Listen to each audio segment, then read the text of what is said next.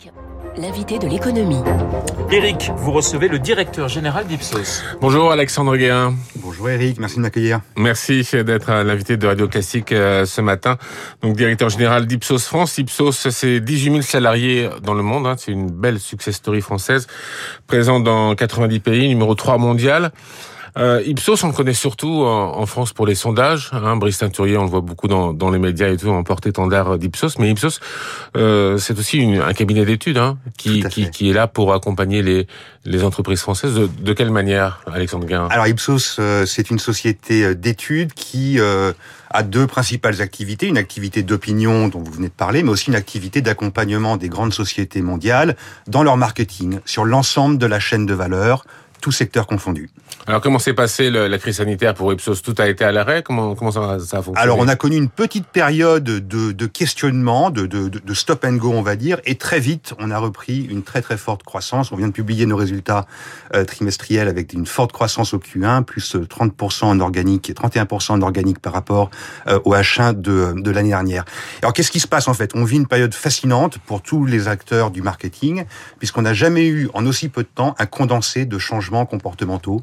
Beaucoup de tendances ont été en fait accélérées par la pandémie. Et la grande question pour toutes les marques, c'est que va-t-il en rester dans les mois et les années qui viennent? Alors pour les entreprises, c'est quand même compliqué cette période parce que c'est vrai que le chamboulement est tel qu'on se demande même de quoi on a besoin. On a du mal à y voir clair. Comment Ipsos fait pour aider ces entreprises à y voir un peu plus clair et à se donner des perspectives? Tout à fait. Il y a, y a, y a des secteurs où il y a, euh, y a des secteurs gagnants, il y a des secteurs qui sont qui souffrent. On vient de parler de Sodexo par exemple, qui est, euh, qui est, qui est, un exemple.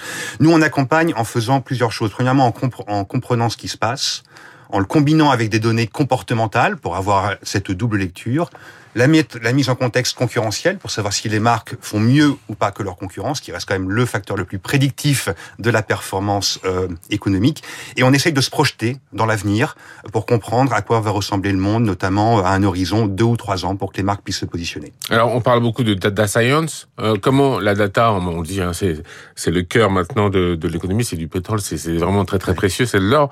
Maintenant, comment comment Ipsos exploite et récolte ces données et, et comment comment Ipsos les analyse Alors, on, Ipsos, traditionnellement, est une, une, une, un institut de, de, sondage. Donc, on pose des questions aux gens. On a plusieurs façons pour le faire, des panels, des méthodos plus face à face.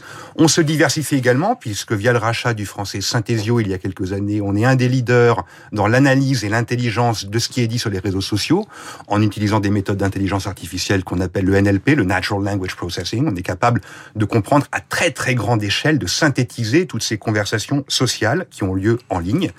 Et en plus de cela, on a une activité de data science qui va nous permettre de combiner nos données, qui sont surtout des données de marché, des données concurrentielles, avec les first party data de nos clients, qui elles vont plus se focaliser sur leur interaction directe avec leurs clients. Et c'est cette combinaison des deux qui va faire la valeur pour la compréhension, par exemple, des expériences digitales ou des parcours clients. Alors, quel enseignement tirer de, de toutes ces données? Quelles sont les, les grandes tendances qu'on observe dans cette période post-Covid? Alors, il y en a, euh, il y en a plusieurs. Une qui retient notre attention, c'est le développement du e-commerce dans le monde, l'accélération du développement du e-commerce pour des raisons assez évidentes, hein, puisque les gens ne voulaient plus aller forcément en magasin.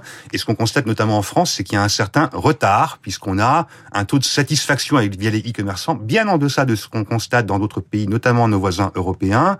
Euh, deux Français sur trois qui disent qu'ils ont eu des soucis avec leur livraison e-commerce, par exemple, et un taux de satisfaction qui est euh, qui est assez bas. Et ça, c'est un enjeu, je pense, très important pour les marques de comprendre leur parcours client, de parcours, de comprendre l'expérience digitale, les moyens de paiement, les problématiques de livraison et la façon aussi dont les marques vont pouvoir personnaliser et maintenir le contact avec leurs clients. Quels sont les, secteurs d'activité en France qui ont le plus besoin d'y voir plus clair dans, dans cette période-là euh, Est-ce qu'il y a des secteurs qui, qui sont qui ont pris conscience de leur retard, de leurs lacunes alors je pense que tous les tous secteurs confondus, nous on voit une euh, une reprise de l'activité, un développement de l'activité, tous secteurs confondus. Alors Ipsos travaille, les plus gros clients d'Ipsos sont les Gafa en fait, euh, donc Google, Amazon, Facebook, euh, Apple et, et, et, Microsoft. On travaille avec eux notamment aux États-Unis et là on voit aussi une très très forte euh, un, très très fort développement de l'activité, notamment pour comprendre ces nouveaux comportements. Pourtant, les, les GAFA ont toutes les données, enfin on, le sait, hein, et,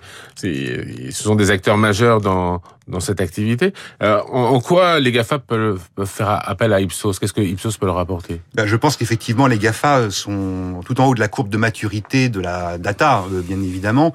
Mais maintenant, ce sont aussi euh, eux qui ont, je pense, euh, très vite compris le besoin de mise en, en contexte mise en contexte concurrentiel de des données qu'ils collectaient en direct via les utilisateurs.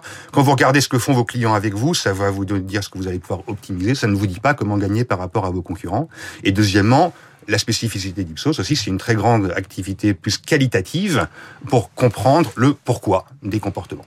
Alors, est-ce que vous avez un exemple euh, euh un exemple euh, dans, dans, les entreprises euh, de l'aide que peut apporter Ipsos? Par exemple, on parlait d'automobile euh, en préparant cette interview sur les commandes vocales dans les, dans les voitures. De quoi il s'agit exactement En quoi c'est un problème et en quoi Ipsos peut apporter des solutions Tout à fait. Alors nous, on travaille avec les constructeurs automobiles sur plusieurs pans de leur activité. On a notamment toute une activité de mesure de la qualité produit. Ce qu'on constate, c'est que les constructeurs ont euh, significativement augmenté la qualité des véhicules ces, ces dernières années, les 15 dernières années.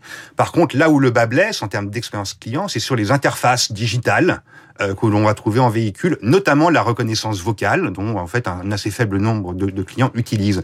Donc ça, on identifie le problème, on va aider les constructeurs, notamment en collecter, en, en, en collectant des, euh, des données. Et en fait, un des points spécifiques, ce sont qu'en fait, on a plein d'accents différents en France et dans les autres pays, et les moteurs d'intelligence artificielle ont besoin d'être entraînés à la reconnaissance de ces accents. Donc Ipsos va, par exemple, aider, trouver des gens dans des dizaines de pays pour les interviewer dans leur dialecte, dans leur accent, pour pouvoir entraîner les, euh, les, moteurs d'intelligence artificielle. Pour reconnaître l'accent, pour que l'intelligence artificielle puisse euh, reconnaître euh, l'accent et tout ça. L'intelligence artificielle, c'est quelque chose qui va donner, qui va changer totalement la donne dans, dans les prochaines années. Euh, comment comment les, les entreprises peuvent s'adapter face à, à, à ce progrès technique? Alors, les possibilités ouvertes par l'intelligence artificielle sont, sont, sont, nombreuses. Je pense qu'il y a plusieurs enjeux. Bon, premièrement, il y a, il y a des questions qui sont autour de la protection de la, de la vie privée, des questions éthiques qui, qui doivent être traitées. Ensuite, nous, ce qu'on constate aujourd'hui, c'est que dans beaucoup de sociétés, il y, a, euh, il y a une très forte division entre les équipes data science qui vont traiter les first party data et les équipes marketing ou les équipes euh, études. Nous, notre rôle, ça va être d'essayer de faire le trait d'union entre tout ça pour apporter une compréhension totale, qui est le positionnement d'Ipsos d'ailleurs, une compréhension totale des enjeux, des comportements des consommateurs. Et dans ce domaine, est-ce que les entreprises françaises ont bien saisi euh, la mesure de l'enjeu ou euh, parce qu'elles savent que l'intelligence artificielle c'est important, mais est-ce qu'elles ont les armes pour affronter ce, ce, ce défi? Alors, on voit euh, chez l'ensemble des grandes sociétés, notamment les sociétés du CAC 40, des investissements massifs dans les équipes euh, data science, tout à fait. Et euh, bon, je rentre des États-Unis, hein, bah, après y avoir passé euh, sept ans, les États-Unis ont peut-être un petit peu d'avance. Ils ont aussi peut-être un cadre législatif autour de la. Ils n'ont pas la, la, RGPD, à part en Californie, qui a des lois spécifiques. donc, il y a peut-être un petit peu d'avance parce qu'on est dans un contexte réglementaire qui est peut-être un petit peu plus lax aux États-Unis. Ouais, la RGPD, c'est vraiment un frein en Europe? Est-ce que l'Europe ne fait pas assez pour pour pour créer un écosystème favorable au développement de toutes ces technologies? Alors, je pense qu'il y a des améliorations significatives. Le nombre de, de levées de fonds d'unicornes françaises, je pense, euh, oui, énorme, en hein, témoigne. C'est absolument énorme. Bravo à eux, d'ailleurs. Hein.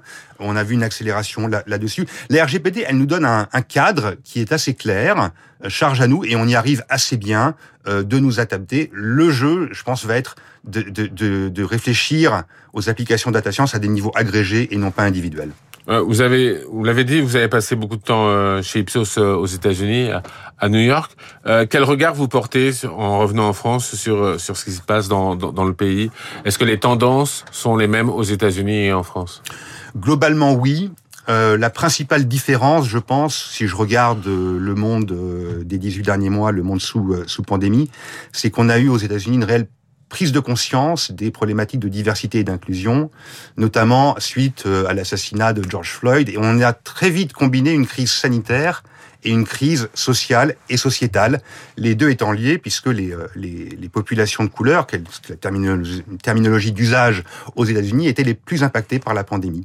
Et donc aujourd'hui, on voit avec nos clients un très, une forte prise de conscience et un besoin de se positionner sur les problématiques de diversité et d'inclusion. Et là, les États-Unis sont peut-être un petit peu en avance par rapport à l'Europe. Alors, très rapidement, euh, en France, comment ça pourrait se concrétiser, ce, ce virage euh, sur la diversité? Oh, il y a plusieurs hypothèses. Euh, là, aujourd'hui, on aide les marques à bien comprendre leur raison d'être, à bien se positionner par rapport à leurs stakeholders, que ce soit leurs consommateurs, mais aussi leurs employés. Merci Alexandre Guérin d'avoir été ce matin l'invité de Radio Classique. Je rappelle que vous êtes le directeur général d'Ipsos France. Merci, Eric, l'invité de l'économie avec vous comme tous les matins sur l'antenne de Radio Classique. Il est 7h26 dans un instant.